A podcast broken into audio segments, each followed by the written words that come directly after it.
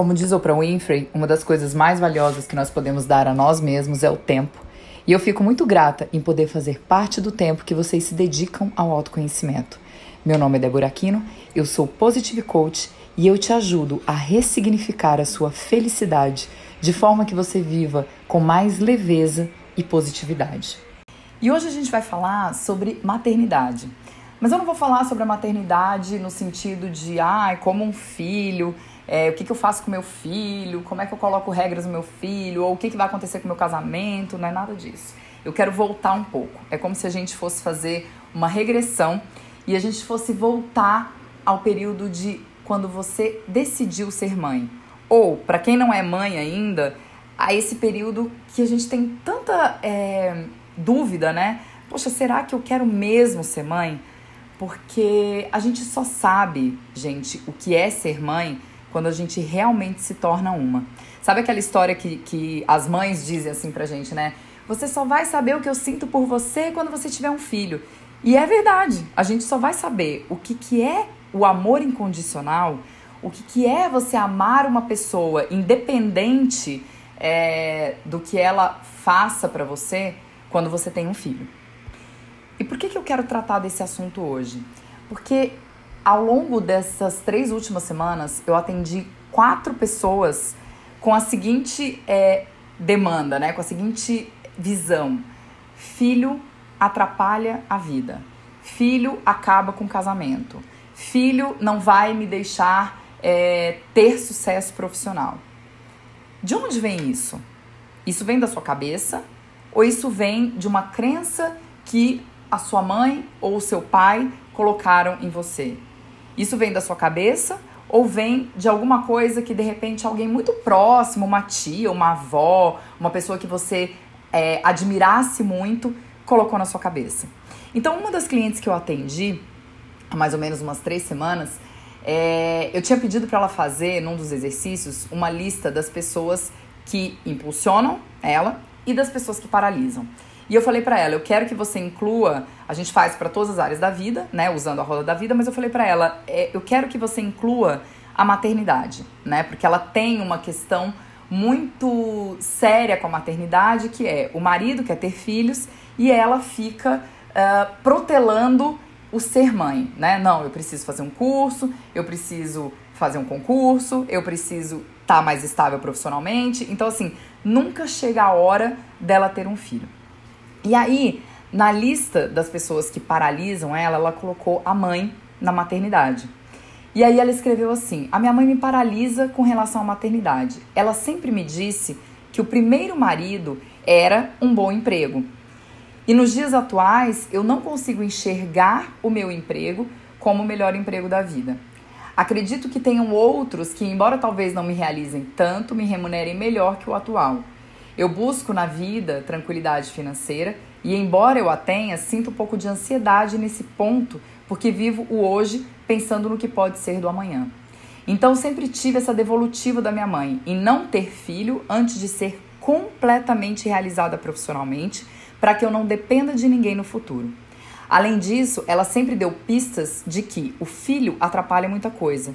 E o filho hoje para mim é uma espécie de algo que pode te trazer é, uma completa felicidade, mas que de alguma forma pode atrasar os meus planos futuros de aos 40 anos estar estabilizada profissional e financeiramente e realizada com a minha carreira, que nesse caso é a segunda profissão que escolhi para mim e como definitiva. Fecha aspas.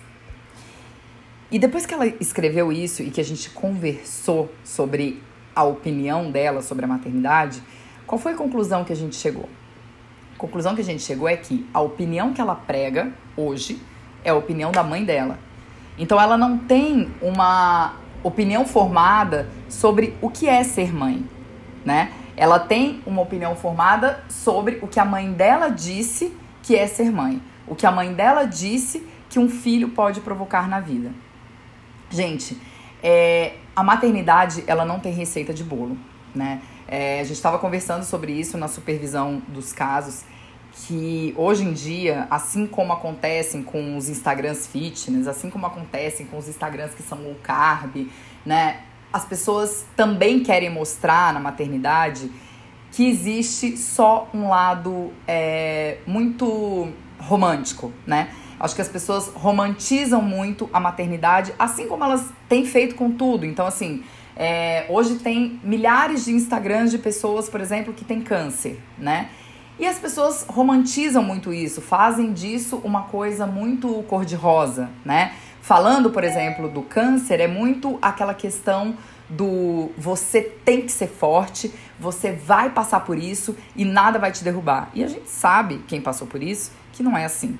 E a maternidade é a mesma coisa. Então, o que eu vejo e sinto hoje é que, muito por causa do que as pessoas mostram, dessa romantização do ter filho é a coisa mais maravilhosa do mundo, você não vai se estressar, vai ficar tudo bem. É, isso tem gerado uma cobrança nas mães muito grandes e tem gerado uma forma de pensar equivocada a respeito da maternidade. Então vamos lá. Quando um filho nasce, né, você tem ali um ser que depende única e exclusivamente de você. E agora eu tô falando da mãe, né? É, se você for pensar no sentido de amamentar, ele sim depende única e exclusivamente de você. Se você for amamentar integralmente, você vai se dedicar mais ou menos uns quatro meses é, da sua vida exclusivamente ao seu filho. E quando a gente para para pensar é, na questão do quero ter filho, gente, é muito raro, é muito rara a pessoa que tem absoluta certeza do momento que ela quer ter filho. Porque a verdade mesmo é uma coisa que minha mãe sempre me diz. Se você for pensar para ter filho, você não vai ter. Porque você vai colocar no papel quanto custa um filho, porque você vai colocar na planilha quanto custam as fraldas, porque você vai fazer uma projeção de quanto vai custar a educação do seu filho. E quando você para para pensar em tudo isso, além do que mundo é esse que eu vou criar um filho, né? O mundo hoje ele tá tão doido, como é que eu vou criar um filho assim? Você não tem filhos. Então, se você for esperar o momento certo, se você for esperar estar completamente realizada profissionalmente, se você for esperar é, sei lá, você ter a sua casa própria, se você for esperar ter uma reserva de 500 mil reais para ter um filho, você não vai ter filhos, né? Pensando no sentido de filho atrapalha muita coisa.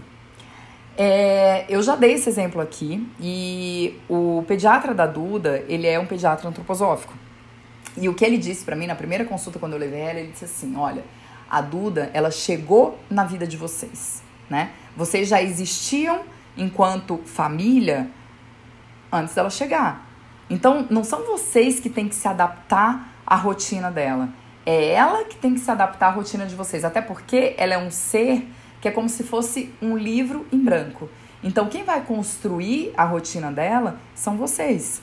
Então, ela tem que entender que tem o dia, que tem a noite, que tem os barulhos da casa, que tem o aspirador, que tem as pessoas que conversam, né? Que tem a hora do passeio, que tem a hora do sol.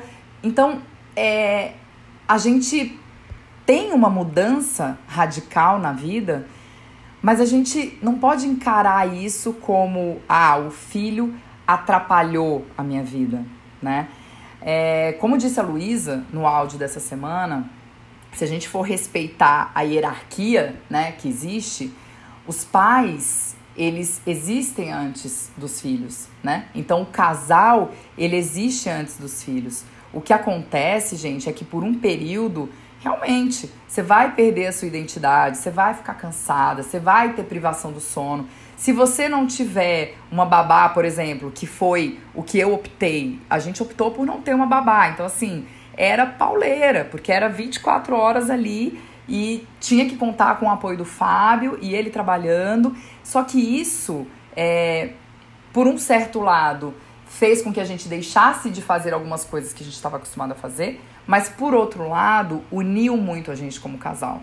Por outro lado, a gente passou a admirar mais um ao outro, né? Por quê? Porque agora a gente exercia, né, a partir do momento que ela nasceu, um novo papel então, quando é, você olha para o seu marido, por exemplo, como pai, você consegue admirá-lo é, sob uma outra ótica, né? E eu sempre digo que não existe casamento, não existe uma relação sem admiração. Então, é, o filho, ele não estraga o casamento.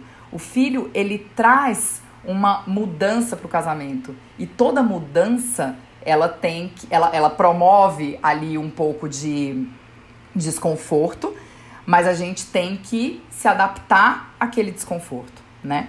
E aí entra uma outra questão, que foi a questão que eu coloquei para minha coach, que é a seguinte: o filho, ele vem para te mostrar que você não tem controle de absolutamente nada na sua vida.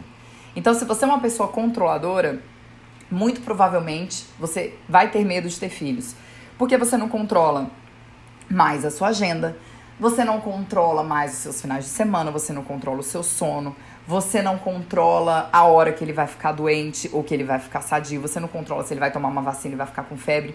E a questão dessa minha coach, né, que ela colocou, ela falou assim: Debs, eu sou tão ansiosa e eu vivo tanto no futuro que eu já fico pensando lá na frente, meu Deus, mas e quando ele ficar doente? E se ele tiver alguma coisa? E se, e se, e se?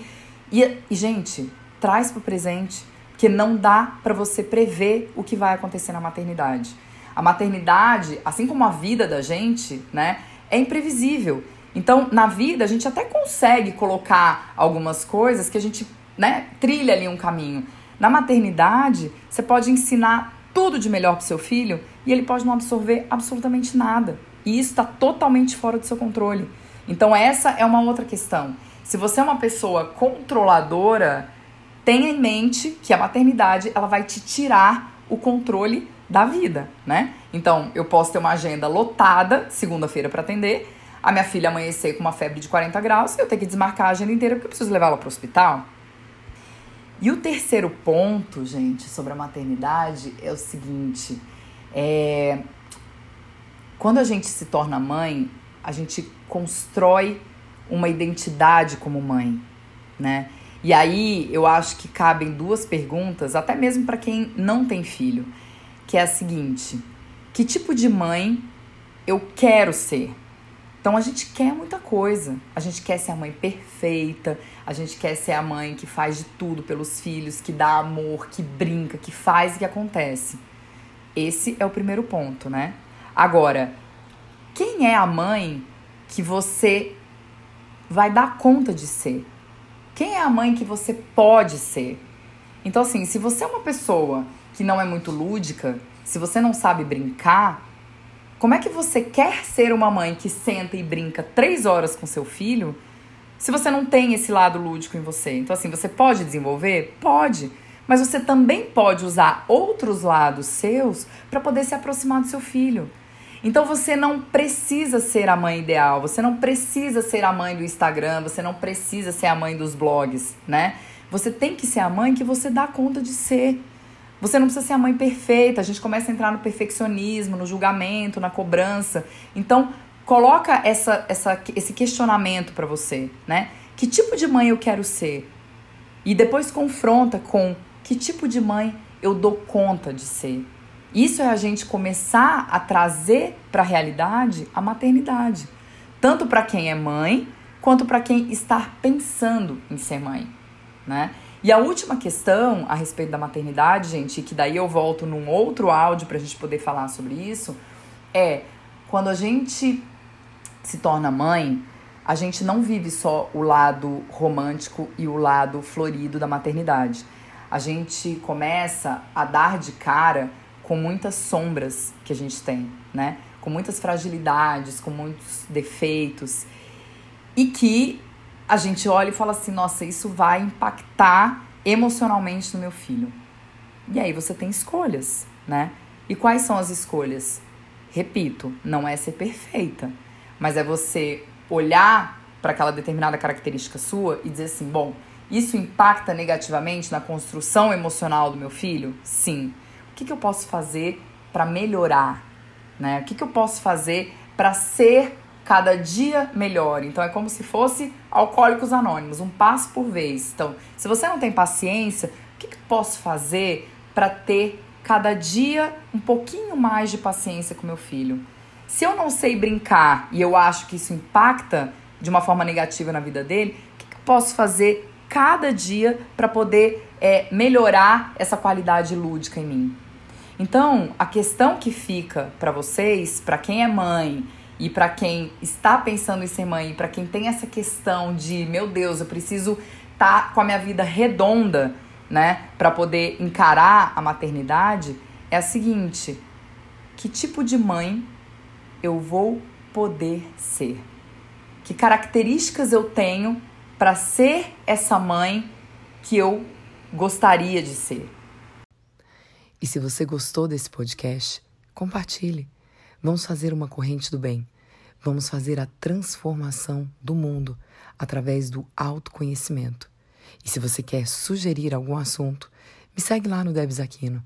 Me manda direct, me manda um comentário. Quem sabe o assunto que você sugerir não aparece aqui no nosso podcast. Uma ótima semana para vocês e lembre-se sempre de dizer: Universo, me dê cada vez mais disso.